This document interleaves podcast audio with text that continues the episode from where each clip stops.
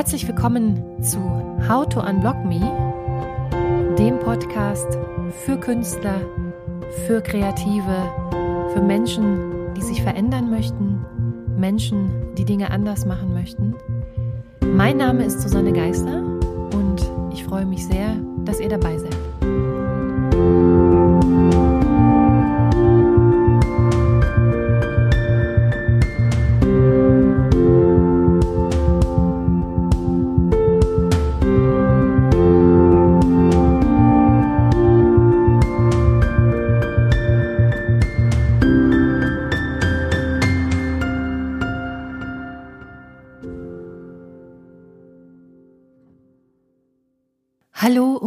Herzlich willkommen zurück zum Podcast How to Unblock Me an diesem ja nicht ganz so schönen Sonntagmorgen. Langsam äh, kehrt der Winter ein, würde ich sagen. Ähm, mich hat die eine Stunde Zeitverschiebung mal wieder gehörig durcheinander gebracht, wie das so ist bei vielen Hochsensiblen. Natürlich haben wir alle das Gefühl, wir bekommen eine Stunde dazu, aber so im Alltag äh, muss ich gestehen, ist mein Körper doch immer etwas äh, durcheinander. Gehörig durcheinander war ich in den letzten Wochen und Monaten, aber auch aus einem ganz anderen Grund. Und äh, das würde ich nämlich gerne heute mit euch besprechen. Und zwar, wie ihr wisst, ich habe es in den letzten Podcasts immer mal wieder erwähnt, ich äh, bin Künstlerin, ich bin äh, Musikerin und Komponistin und äh, ich äh, habe ganz, ganz viele verschiedene Projekte. Vor allen Dingen arbeite ich in einem kleinen äh, Künstlerkollektiv hier vor Ort ich habe ganz, ganz viele Co-Writing-Sessions im Bereich Popmusik. Ich habe äh, auch gerade meine eigene kleine Edition gegründet mit meiner Freundin und Kollegin Maxi zusammen. Und was äh, ja letztes Jahr ganz, ganz neu für mich war, ist nämlich die Tatsache, dass ich ein eigenes kleines Künstlerprojekt habe. Ich finde, das ist eine ganz, ganz tolle Sache. Vor allen Dingen, wenn man viel so im Bereich äh, äh, kommerziell, äh, kommerzielle Kunst oder kommerzielle Musik macht oder eben Auftragsproduktionen macht. Auftragskompositionen, dann ist das äh, eine ganz, ganz heilbringende Sache, wenn man sein eigenes kleines Künstlerprojekt ist. Und ich muss gestehen, äh, in einer idealen Welt, wir werden heute mit den spannenden Begriffen ideal, nicht ideal, Perfektion, Imperfektion ganz, ganz viel darüber unterhalten. Aber in einer idealen Welt, da sehe ich mich natürlich auch als äh, Künstlerin, die vollständig von ihren Einnahmen aus ihrer eigenen Kunst äh, leben kann. Und äh, im besten Fall ist das natürlich das eigene Künstlerprojekt. Ich habe im letzten Jahr ein äh, Album veröffentlicht. Ein Album im Bereich Neoklassik, neoklassisches Piano. Äh, das ist so mein Herzensprojekt, meine, meine große Liebe, könnte man sagen. Aber ich will gar nicht so viel zur Neoklassik heute erzählen, sondern nach diesem Album habe ich natürlich ganz, ganz viel gelernt. Also ich habe äh, zum Beispiel gelernt, was es bedeutet, sich innerhalb einer bestimmten Zeit eines bestimmten Projektes zu widmen, die, dieses Projekt auch abzuschließen und es sozusagen loszulassen und eben ja auf den Markt zu entlassen, könnte man sagen. Ja, ihr erinnert euch, wir alle sind Künstler, wir alle sind Künstler, weil wir Dinge erschaffen, mit unseren Händen erschaffen und weil diese Werk, dieses Werk oder dieses Resultat der Erschaffung äh, einem der großen Bereiche der Kunst zugeordnet werden kann, ja, der Malerei, des Tanzes oder äh, eben äh, der Musik. Ähm, und wenn wir uns aber in einem zweiten Schritt entscheiden, von unserer Kunst leben zu wollen, dann müssen wir dieses kreative Resultat über kurz oder lang dem System Markt zugänglich machen. Und das bedeutet auch, dieses kreative Werk, dieses kreative Resultat zu einem Produkt werden zu lassen. Also es ja eben auch bewerten zu lassen anhand der verschiedenen Faktoren, die uns der Markt an die Hand gibt. Und das ist nicht immer sehr einfach. Ich glaube, da können wir schon wieder einen ganz, ganz neuen Podcast drüber aufmachen, äh, wie wir sozusagen uns oder mit welchen Herausforderungen wir am äh, Kreativmarkt äh, konfrontiert sind. Worauf ich heute hinaus will, ist, ich habe in den letzten Monaten und Wochen an meinem zweiten Album, meiner zweiten EP gearbeitet. Meine erste Single kommt am 29.11. raus. Könnt ihr euch schon mal vormerken. Und äh, im Zuge der äh, Herstellung dieser EP war ich in den letzten Wochen und Monaten wieder mit einem alten Bekannten konfrontiert oder mit einer alten Bekanntin, könnte man sagen. Denn äh, dieser, diese ich nenne sie häufiger mal, Jamie Cato hat mich irgendwann mal auf die Idee gebracht, äh, wir alle haben ja so verschiedene Stimmen in uns, so verschiedene kleine Charaktere, ähm, die, äh, ihr kennt das vielleicht noch aus der griechischen Mythologie auch, dieses Engelchen und das Teufelchen, was jeder Mensch so mit sich auf der Schulter rumträgt, alle diese Stimmen, die vereinen wir in uns. Und ich habe eine sehr, sehr starke Stimme in mir. Und das ist meine innere Perfektionistin. Und die taucht ausgerechnet immer dann auf, wenn ich mich im Kreativprozess befinde. Schon während der Arbeit an meinem ersten Album musste ich lernen, genau diese Stimme in Schach zu halten. Und das ist nicht einfach. Denn wie ihr vielleicht wisst, ist Perfektionismus eine Sache, die in der Regel etwas tiefer geht, etwas tiefer liegt. Perfektionismus ist, äh, ich werde euch gleich noch erklären, wie man sozusagen Perfektionismus erkennt und wie man ihn definiert, aber Perfektionismus ist in erster Linie, man könnte bald sagen, eine Art ähm, ja, Verhaltensmuster, ein Symptom, also das etwas, was äh, nach außen hin sichtbar ist, was aber darauf hindeutet, dass äh, ja etwas tiefer liegendes vorhanden ist und das kann ich schon mal vorwegnehmen, wenn ihr das Gefühl habt, dass ihr sehr stark perfektionistisch veranlagt seid, dann lohnt es sich in der Regel, insbesondere dann, wenn euer Alltag durch diesen Perfektionismus extrem äh, beeinträchtigt ist, ihr zum Beispiel, so wie ich, dann es gar nicht mehr schafft, äh, Dinge zum Abschluss zu bekommen oder die Deadline des Projektes immer wieder näher rückt, äh, dann kann ich euch sehr empfehlen, dieses, ja, diese Situation oder dieses Symptom einmal näher unter die Lupe zu nehmen. Und ich muss noch einmal darauf äh, hinweisen, dass dieser Podcast natürlich keine Therapie ersetzen kann. Ja, also wenn ihr das Gefühl habt, ihr seid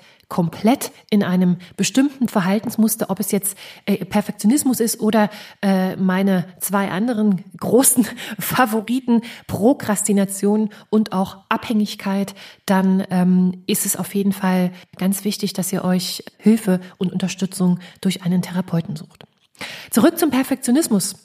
Wann war ich das erste Mal so richtig mit Perfektionismus konfrontiert? Das war äh, tatsächlich, also ich muss gestehen, ich war immer schon sehr perfektionistisch veranlagt. Also ich, mir äh, war es immer wichtig, dass wenn ich Dinge angehe, dass ich die auch gut zu Ende bringe. Ja, also das Thema Dinge eben zu 150 Prozent machen zu wollen. Mich hat Oberflächlichkeit eigentlich nie interessiert, äh, sondern ich habe immer äh, ganz, ganz schnell dazu tendiert, mich sozusagen an kleinen äh, Details festzumachen. Und ich habe mich sehr, sehr schnell auch in diesen Details verbissen und habe darüber hinaus die äh, vollkommen das Gefühl für Zeit und Raum auch verloren, bis ich dann gemerkt habe, dass ich ja mit dem mit der Tätigkeit oder mit dem Projekt, was ich da angefangen hatte, gar nicht, äh, dass ich das gar nicht äh, schaffe zu Ende zu bringen.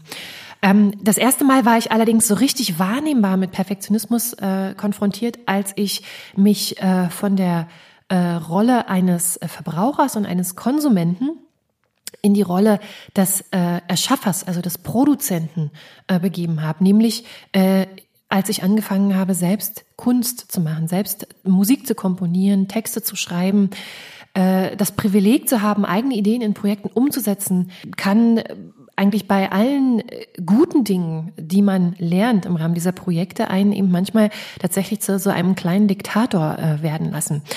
Perfektionismus, das ist der Panikmoment, in dem man das Gefühl hat, dass man das Projekt auch in zehn Jahren noch nicht so zu Ende gebracht haben wird, wie man es sich vor dem geistigen Auge ausgemalt hat. Ja? Perfektionismus, äh, das ist das Gefühl, wenn wir wenn alle unsere Ressourcen und unsere Umwelt um uns herum so unbedeutend und minimal erscheinen, dass sie überhaupt nicht ausreichen werden, um dieses Projekt zu Ende zu bringen. Ja? Das ist, wenn wir uns dabei ertappen, dass wir plötzlich Dinge oder sogar Menschen, die sich nicht mit der gleichen Energie oder Sache hingeben, als Behinderung ansehen. Ja? Und Perfektionismus, das ist auch, wenn wir versuchen, Dinge zu kontrollieren, die wir eigentlich nicht kontrollieren können. Der Neurowissenschaftler Raphael Mbonelli beschreibt äh, Perfektionismus als ein äh, angstvolles Vermeidungsverhalten. Es ist ein, ein Verhalten, bei dem es äh, zu einem Missverhältnis zwischen dem Soll, dem Ist und dem Muss kommt. Ja, das sind diese drei Komponenten. Das heißt, ihr müsst euch vorstellen, äh, das Soll repräsentiert immer das Ideal derjenigen Person. Äh, das Ist ist die Realität. Also alles, was uns zur Verfügung steht an Ressourcen, an, an ähm, Mitteln, um diese Idee umzusetzen. Und eine natürliche Spannung zwischen diesem Soll, zwischen diesem Ideal und dem Ist, also der Realität, äh, ist eigentlich für einen gesunden Menschen leicht zu ertragen. Ja, es motiviert ihn weiterzumachen und sozusagen die Realität möglichst nah an dieses Ideal herankommen zu lassen. Äh, Menschen, die stark perfektionistisch veranlagt sind, und auch hier ist das eben wieder eine Sache der Balance, die schaffen es sozusagen nicht, diese Spannung zu ertragen. Also für per stark perfektionistisch veranlagte Menschen enthält das nie vollständig realisierbare soll den permanenten Vorwurf, ihm nicht perfekt zu sein. Also es, dieser, dieser Zustand äh, löst bei ihm einen, äh, ein angstauslösendes Muss aus, äh, das seinen Handlungsspielraum und sein Leben sehr, sehr stark beeinträchtigt. Ja? Also dieser Spannungszustand zwischen dem Ist und dem Soll, der wird zu einer Art extremen Anspannung, die man immer wieder äh, versucht zu bedienen und auch auszugleichen und wenn das Ganze so lebensbestimmt wird, dass dein Alltag eingeschränkt wird. Ja, also ich beziehe das jetzt nicht nur auf den Kreativprozess, sondern auch auf die Art und Weise, wie wir unser Leben als solches gestalten, äh, dann ist das definitiv eine Sache, die man anfangen sollte, einmal zu hinterfragen. Vielleicht könnt ihr euch an diese kleine Pyramide erinnern und ein bisschen sickert es auch schon durch bei der Beschreibung von Raphael äh, Mbonelli. Ihr wisst, dass Kreativblockaden ja tatsächlich in der Regel den Boden der Pyramide ausmachen und dann kommt ein Verhaltensmuster, ja, also eine Art Symptom, was nach außen sichtbar ist. Dann äh, kann man, wenn man äh, sich näher mit diesem Verhaltensmuster auseinandersetzt, ganz äh, wunderschön runterbrechen eine negative Affirmation, also ein Denkmuster, was dahinter steckt. Zum Beispiel, ich bin nicht gut genug. Und dieses Denkmuster basiert auf der ureigenen Emotion Angst. Ja? Also Perfektionismus ist eine Sache, die auf einer tief sitzenden Angst basiert, einer Angst, eben nicht gut genug zu sein, einer Angst, äh, nicht ausreichend zu sein. Also das gibt, jeder Mensch hat dort ganz, ganz verschiedene Denkmuster, ganz, ganz verschiedene Affirmationen verinnerlicht, die Auslöser für dieses, für diesen Perfektionismus sind. Ja. Ich habe euch mal ein paar Erkennungsmerkmale mitgebracht. Die kann man ähm, ja auf äh, den Kreativprozess anwenden, die kann man aber auch äh, ganz allgemein äh, auf sein Leben anwenden. In der Regel äh, kann man recht sicher sein, dass man äh, perfektionistisch veranlagt ist, wenn man, äh, wenn du regelmäßig das Gefühl hast, ein Versager zu sein, der nur durchschnittliche Leistungen erbringt. Wenn du oft sicherstellen musst, dass du anderen gegenüber eine gute Figur machst. Wenn du dich selbst dafür verurteilst, dass du kleine Fehler machst, wenn du Aufgaben sehr ungern abgibst und enttäuscht bist, enttäuscht bist, wenn andere nicht so handeln wie du selbst, wenn du dich gern mit anderen vergleichst, wenn die Aufgaben lieber erst gar nicht anfängst, das heißt, äh, wenn die Gefahr besteht, dass du, diese, dass du diese Aufgaben nur durchschnittlich erledigen würdest, dann lässt du sie eben liegen. Ja, auch großes äh, Thema Prokrastination. Wenn es für dich nur ein richtig oder falsch gibt, also die sehr, sehr stark in diesen zwei Kategorien in einem Schwarz-Weiß-Denken äh, verhaftet bist. Wenn du nur Dinge siehst, die du verbessern würdest, während andere dich für deine Arbeit loben, also du hast Schwierigkeiten, Komplimente anzunehmen. Wenn du mehr auf deine Misserfolge schaust als auf deine Erfolge. Wenn du zu viele Gedanken, wenn du dir zu viele Gedanken über die Lösung machst, anstatt Dinge anzugehen wenn du, sobald du deine Ziele erreicht hast, den Erfolg als nicht besonders empfindest, sondern dir sofort neue Ziele suchen musst, um diesen inneren Spannungszustand, also auch Stichwort Drang zur Selbstoptimierung, äh, ja, kaschieren musst. Wenn du im Zusammenhang mit diesen genannten Dingen unter körperlicher Anspannung stehst, ja? Geh schon mal voraus, sagt die Seele zum Körper, mir geht es nicht gut. Das ist ein unglaublich guter Spruch. Äh, in der Regel ist unser Körper der Erste, der uns sagt, hier stimmt was nicht. Und dann sollten wir uns das, dann sollten wir uns auch die Zeit nehmen und das äh, näher beleuchten. Doch wie komme ich aus einem perfektionistischen Verhalten eigentlich wieder raus? Ich muss nämlich gestehen, und das war wieder einmal im Rahmen der äh, Arbeit an meiner neuen EP äh, die große Herausforderung. Viele Facetten, die Perfektionismus nämlich mit sich bringt, sind ganz, ganz tolle Eigenschaften. Zum Beispiel die Tatsache, äh, dass ich äh, sehr detailverliebt bin, dass ich sehr gewissenhaft, sehr organisiert arbeite. Das alles sind ganz unerlässliche Voraussetzungen, ähm, um äh, zum Beispiel auch in unseren Jobs, in unserem Beruf Bestleistungen zu erbringen, ja, eine gute Arbeit zu machen. Äh, das Problem ist aber, wenn ich mich zu sehr an diesen Dingen äh, oder diese Dinge zu sehr praktiziere, dann äh, wird dieses ja, Perfektionsstreben oder Streben nach der Perfektion pathologisch und es wird äh, Normalität. Es wird zu einem wiederkehrenden Verhaltensmuster, zu einer Routine, könnte man sagen. Und das macht das Ganze so herausfordernd. Ja? Deswegen habe ich euch mal ein paar Punkte zusammengetragen, die mir persönlich dabei geholfen haben, meinen, meine innere Perfektionistin in Schach zu halten. Einige dieser Punkte, ich sage es gleich vorab, bedürfen natürlich ein wenig Übung. Ja, also äh, Übung macht den Meister ähm, ist hier ta tatsächlich eine Redewendung, die auf diese Punkte sehr, sehr stark zutreffen.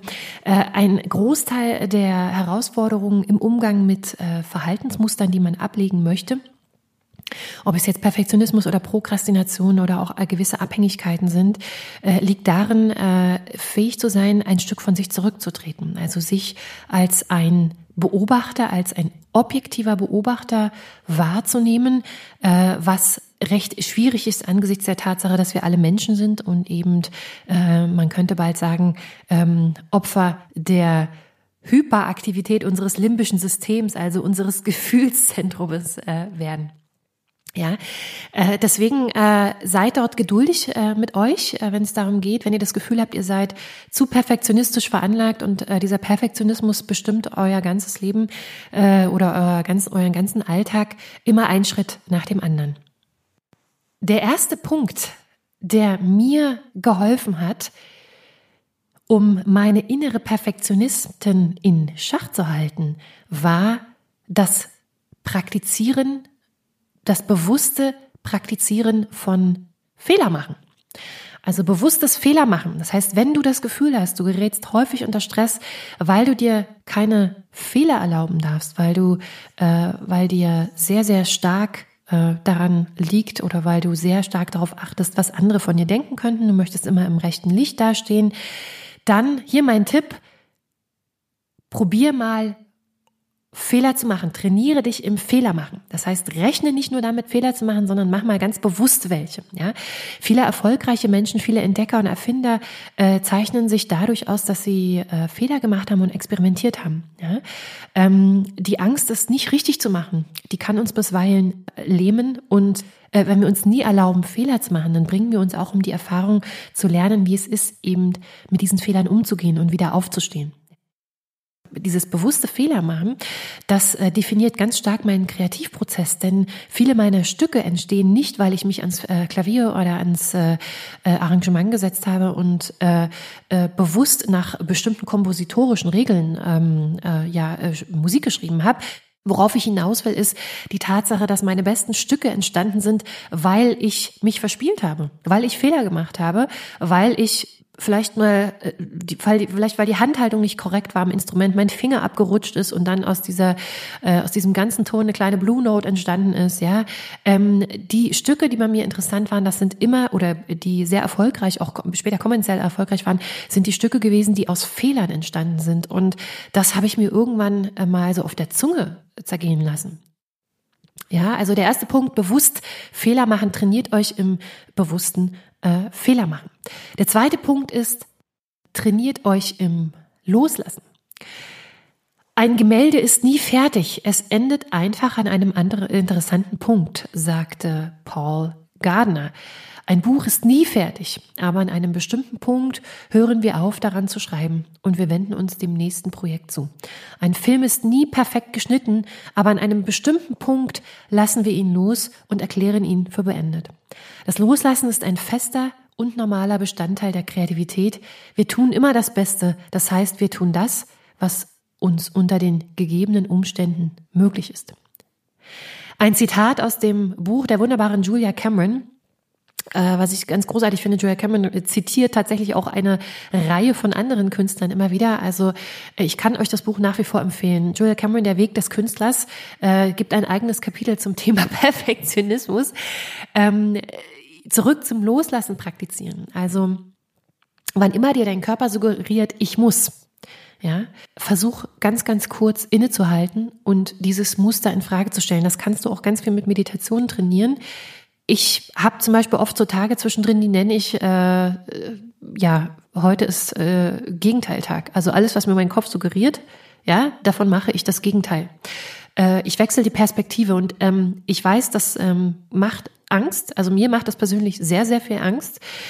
Aber äh, es ist tatsächlich die Angst, die dieses Muster äh, auch auslöst. Ja, wenn dein Kopf dich zwingt, Dinge immer und immer wieder zu tun, dann ist das ein Indiz, dass sich da ein neuronales Muster aktiviert hat, was äh, ja gerade dabei ist, sich umzusetzen und dich in äh, ganz ja, gewohnte, routinierte Bahnen zu lenken. Und ähm, was wir immer vergessen, und das äh, ist beim Thema Loslassen eine, eine ganz, ganz wichtige Sache, ist, dass wir die Fähigkeit haben, unseren Körper und unsere Synapsen eigentlich mehr beeinflussen zu können, als uns bewusst ist, nämlich äh, bei der Lösung von Konflikten. Ja, das, was uns der Körper in dem Moment suggeriert, also das Fe festhalten zu müssen, ja, Dinge nicht gehen lassen zu können, äh, das ist etwas, was wir als eine Art neuronale Lösung irgendwann in der Vergangenheit einmal erlernt haben. Ja, und wir können diese Lösung aber in Frage stellen, indem wir nämlich äh, uns bewusst dafür entscheiden, einen anderen Weg zu gehen. Und ich übertrage das jetzt mal, um jetzt nicht ganz so abstrakt zu bleiben, auf meinen Kreativprozess. Äh, wenn ich an einem Stück arbeite, dann erstelle, erstelle ich verschiedene Layouts. Ja, ich habe verschiedene Motive. Äh, meistens sind es fünf bis zehn Motive, die äh, für die ich mich entscheiden muss. Und ich brauche vor allen Dingen im neoklassischen Bereich so ein Hauptmotiv, äh, dem ich mich zuwenden kann, von dem ich aus dann dieses Stück entwickeln kann. Und das Problem ist aber, wenn du äh, vor zehn Motiven stehst, und alle Motive in irgendeiner Form was Interessantes haben, dann musst du dich irgendwann entscheiden, weil du kannst einen Song nicht auf zehn Motiven aufbauen. Es geht nicht. Ja, also breche ich das runter. Ich gucke immer, was fasziniert mich an einem Motiv mehr als an dem anderen. Ja, und irgendwann habe ich mich für ein Motiv entschieden und dann ist der Perfektionismus aber nicht abgestellt. Dann geht es weiter dann habe ich vielleicht eine schöne Linie für die linke Hand entwickelt und stelle mal fest, na ja, aber die Linie für die andere linke Hand, die Melodielinie, ja, äh, die klingt hier an der Stelle vielleicht viel besser. Und äh, ich muss mich am Ende entscheiden, äh, von dem Song, den ich habe, den ich habe, der vielleicht drei Minuten lang ist, habe ich aber sechs Minuten, mindestens sechs Minuten auskomponiertes Material gehabt. Und ich muss die Hälfte von diesem Song gehen lassen. Und das ist eine ganz, ganz schwierige Sache. In diesem Sinne musste ich mich über viele, viele Jahre trainieren, auf Wiedersehen zu sagen. Auf Wiedersehen zu Motiven, auf Wiedersehen zu Songteilen.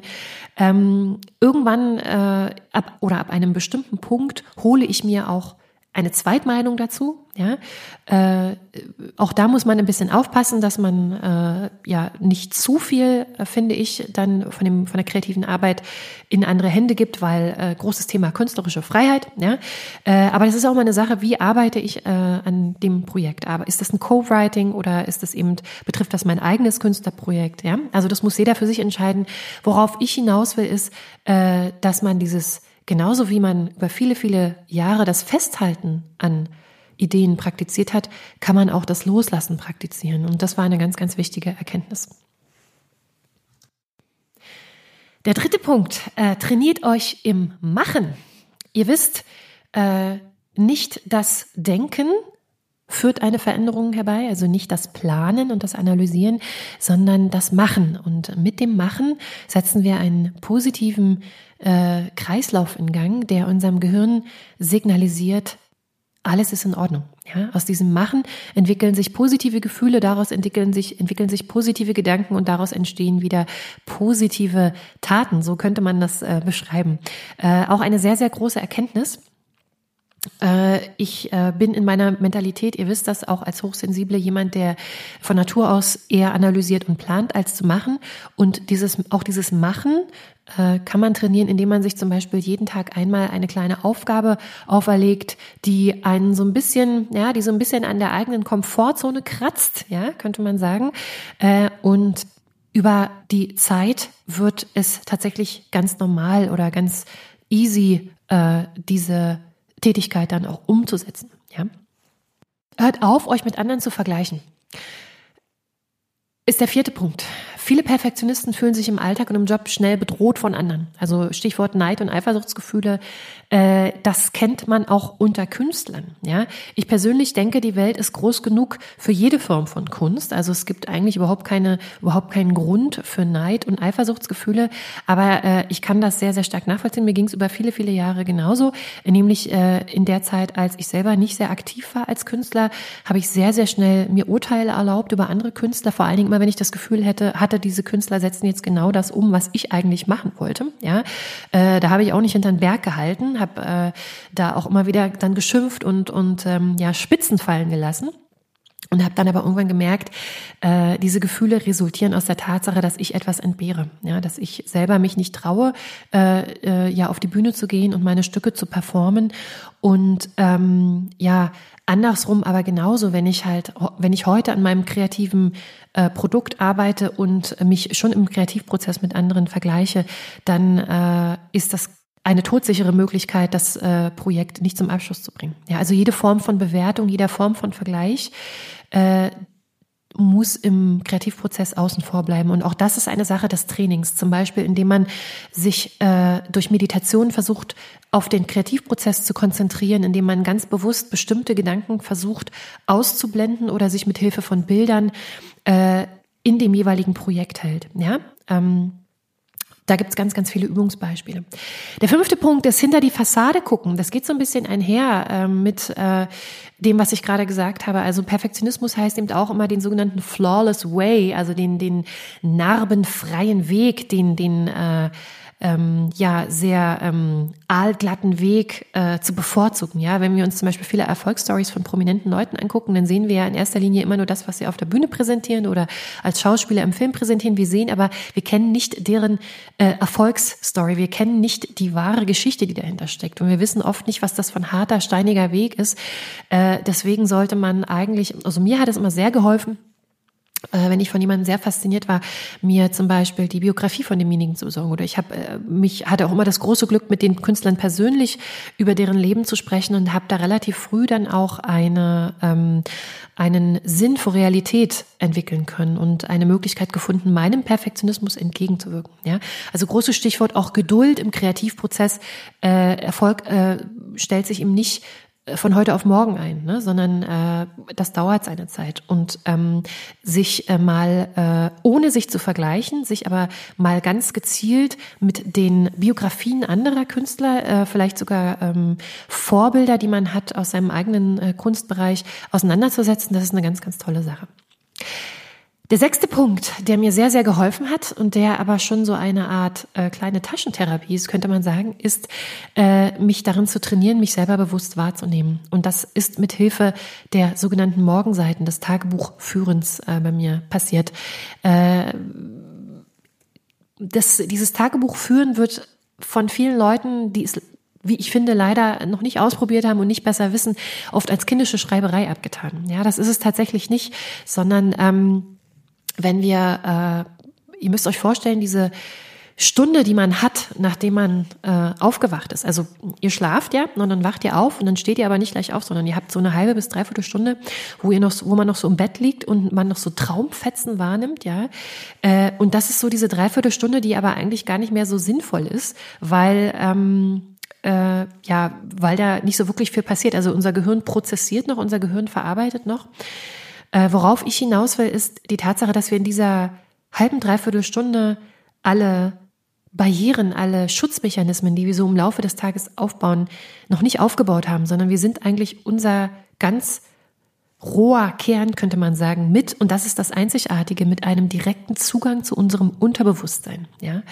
Und hier ein Buch zu nehmen und sofort eine halbe Stunde, drei DIN A4 Seiten frei zu assoziieren, ist das Beste, was man machen kann als Künstler, weil diese Dinge, die dort aus uns rauskommen, ja, äh, nicht nur Quelle für unsere Kunst sind, also uns Inspiration sein können, sondern weil wir mit diesen ganzen Dingen, die wir da aufschreiben, mit diesen ganzen Gedankenfetzen, die uns so durch den Kopf gehen, äh, auch offenlegen, wer wir wirklich sind und wo unsere Ängste liegen und auch wo unsere Wünsche liegen. Ja, das heißt, wir haben, äh, ohne dass wir dafür einen teuren Therapeuten bezahlen müssen, äh, eine ganz großartige Möglichkeit ähm, herauszufinden, wer wir wirklich sind und was uns jeden Tag so beschäftigt. Das ist nämlich oft äh, zum Teil in unserem Unterbewusstsein sehr, sehr stark vergraben und äh, witzigerweise ist aber das Unterbewusstsein eben äh, sehr stark an unseren Entscheidungsfindungen beeinflusst. Ja, äh, auch äh, wieder das große Thema das Gefühl Angst. Ne? Was macht mir Angst? Ähm, all das kann man mit Hilfe der Morgenseiten freilegen. Das dauert auch ein bisschen. Also bei mir hat sich so nach äh, drei Wochen sind aus diesen Wortfetzen der freien Assoziation plötzlich äh, Geschichten geworden und ich habe ganz, ganz klar mein Leben vor Augen gesehen und habe zum Beispiel gesehen, äh, was mir Angst macht, was, ich verändern sollte, auch welche Menschen mir zum Beispiel nicht gut tun. Ja, wer sehr, sehr viel Energie zieht, äh, das war eine großartige Sache. Der siebte Punkt äh, ist äh, uns von äh, verschiedenen Denkmustern zu lösen. Das ist keine einfache Sache, denn diese Denkmuster, die wir haben, die sind oft sehr, sehr tief verwurzelt in unserer Kindheit. Äh, ich habe das mal übertitelt mit Abstand nehmen von Schwarz- und Weiß-Denken. Ihr könnt das auch übertragen auf richtig und falsch. Ja, ist, äh, vor allen Dingen im Musikbusiness immer eine große, sind die zwei Lieblingsworte äh, vieler Leute, die im Musikbusiness arbeiten, richtig und falsch. Äh, so etwas gibt es nicht. Habe keine Angst vor Fehlern, es gibt keine, hat Miles Davis schon mal gesagt. Ja, also ist vor allen Dingen eine Sache, die man im Jazz ja sehr, sehr äh, extrem praktiziert. Da gibt es, ähm, Victor Wooten hat es auch mal gesagt, da gibt es ja kein, kein richtig oder falsch. Es ist alles eine Sache des Kontextes und das ist ein ganz, ganz äh, grandioser Denkansatz, finde ich. Ja, ich hatte in der Vergangenheit zum Beispiel oft so Denkansätze wie, äh, wenn meine Wohnung nicht sauber ist, kann ich mein Zuhause nicht lieben. Ja? Wenn wir zu spät sind, dann ist der Abend gelaufen. Wenn mein Partner nicht die und die Eigenschaften hat, dann ist er nicht der richtige Partner. Wer nicht perfekt ist, ist ein Verlierer. Ja? Wenn man so denkt, dann äh, ist das ein eindeutiges Zeichen für eine sehr starke perfektionistische Veranlagung. Ja? Und das negiert aber vollkommen, dass wir alle verschiedene äh, Facetten haben, dass nichts auch nur schwarz oder weiß ist, sondern wir alle aus einem Kaleidoskop der Farben bestehen, wenn ich es jetzt mal mit meinem Künstlerprojekt erklären müsste. Ja? Auch das kann man trainieren. Der achte Punkt, äh, lernen mit Kritik umzugehen. Was ist konstruktive Kritik, wird nochmal ein eigener Podcast sein, aber auch hier kann man sich ein bisschen wappnen. Nämlich, indem man lernt zu äh, gucken, was ist Kritik und was ist destruktive Kritik und was ist konstruktive Kritik. Ja, denn äh, um uns entwickeln zu können, brauchen wir vor allen Dingen eins: konstruktive Kritik und wir können lernen, diese auch zu erkennen. Ja? Konstruktive Kritik heißt, es ist eine Einschätzung einer Person, äh, die damit einhergeht, dass wir uns mit der Sache tatsächlich auseinandersetzen. Ja? Dass wir äh, demjenigen eine Einschätzung geben, aber auch Vorschläge zur Verbesserung machen. Und zwar ohne äh, in dem Sinne zu bewerten oder noch viel schlimmer abzuwerten. Ja, das heißt auch, dass wir ganz genau gucken, welche Worte wir wählen, indem wir äh, ja den anderen einschätzen. Und wenn wir selbst kritisieren werden, dass wir zum Beispiel lernen, wenn jemand zu uns so Dinge sagt wie, äh, das ist schlecht, ja, oder das ist eine schlechte Produktion oder äh, wie auch immer, äh, dass das sehr, sehr viel darüber aussagt, was derjenige für Vorlieben hat, aber nicht, was sozusagen, äh, dass das kreative Resultat davon betroffen ist. Ja. Das bedeutet auch, sich mit Dingen auseinanderzusetzen, die noch nicht ausgereift sind. Also ähm, wir dürfen nicht vergessen, ein Kreativprozess besteht aus ganz, ganz vielen Stadien. Ja? Und ein wichtiges äh, Stadium ist äh, die das sogenannte Entwurfsstadium. Ja, und ein Entwurf ist, was es ist, ein Entwurf. Es ist eben noch nicht das Endresultat. Und sich auch zu erlauben, äh, verschiedene äh, Entwurfsstadien durchzugehen und am Ende dann eben zu sagen, okay, das ist jetzt ein mega interessanter Punkt, ich höre jetzt auf das kann man lernen. Das ist ganz, ganz wichtig. Der neunte Punkt, eine Sache, die mir, mir sehr wichtig war, ist, ich musste lernen, um Hilfe zu bitten. Ich hatte Schwierigkeiten, Aufgaben zu delegieren und musste dann auch im Zuge meines Burnouts sehr, sehr schnell lernen, äh, dass äh, es sogar sehr wichtig ist, Dinge abzugeben. Die Frage ist nur, wann man Dinge abgibt. Ja, diesen Punkt in der Lage sein zu erkennen, jetzt muss ich Dinge abgeben, weil ich es alleine nicht mehr schaffe. Äh, das ist eine, auch eine wichtige Sache, die man mit viel, viel äh, Selbstbeobachtung trainieren kann. Und der zehnte Punkt ist,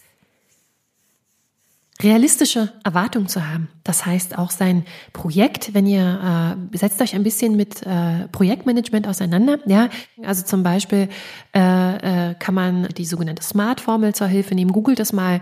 Vor allen Dingen aber ist es wichtig, sich auch zu sagen, du bist nur so gut, wie die dich umgebenden Ressourcen und Mittel, die du zur Verfügung hast. Ja, also es bringt gar nichts, wenn du jetzt sozusagen ein Künstler bist, der am Anfang steht, äh, sofort irgendwie ein Projekt in der Dimension eines ähm, David Bowie umsetzen zu wollen, ähm, äh, sondern äh, erst einmal zu gucken, was sind die jetzt mir zur Verfügung stehenden Mittel äh, und basierend auch auf diesen auf diesen Ressourcen, die du hast, einmal zu gucken, was ist jetzt unter den jetzigen Umständen mit den Ressourcen, die mir jetzt zur Verfügung stehen, möglich. Für mich war es im Zuge dieses, dieser realistischen Planung dann nämlich auch äh, ganz äh, wichtig äh, zu lernen, Nein zu sagen. Also, dass ich, äh, sobald ich gemerkt habe, was sind so meine Aufgaben, also ich strukturiere mir meine Woche dann auch tatsächlich nach so kleinen Aufgaben. Ich gucke halt, wo möchte ich langfristig hin und dann breche ich das runter auf äh, das Quartal und dann breche ich das, wenn man das macht, äh, kann man das weiter runterbrechen auf den Monat und dann auch auf die Woche. Und ähm, das hat mir ganz, ganz viel äh, die Augen geöffnet, nach so einem kleinen Plan zu arbeiten, ohne mich zu Tode zu planen, muss man dazu sagen. Äh, auch ähm, das hat mir ganz klar die Augen geöffnet, auch für Dinge, äh, zu denen ich dann Nein sagen konnte. Ja, ich konnte ganz klar sagen, welche Dinge haben Priorität und welche haben es eben nicht. Und äh, das war eine ganz großartige Sache. Äh, good is good enough für mich. Und äh, das ist das Schlusswort zu unserem heutigen Podcast. Äh, schickt mir gerne eure Anregungen und Vorschläge. Ich würde mich freuen, wenn ihr den ein oder anderen Like da lasst, wenn ihr weitere Infos haben möchtet. Ich werde euch alle wichtigen Namen und Bücher, die ich heute genannt habe, wieder in den Shownotes verlinken. Auch mein Künstlerprojekt, wer Interesse hat, kann da gerne mal reinhören. Und ansonsten würde ich mich freuen, wenn ihr beim nächsten Mal wieder dabei seid, wenn es heißt How to Unblock Me. Bis dann.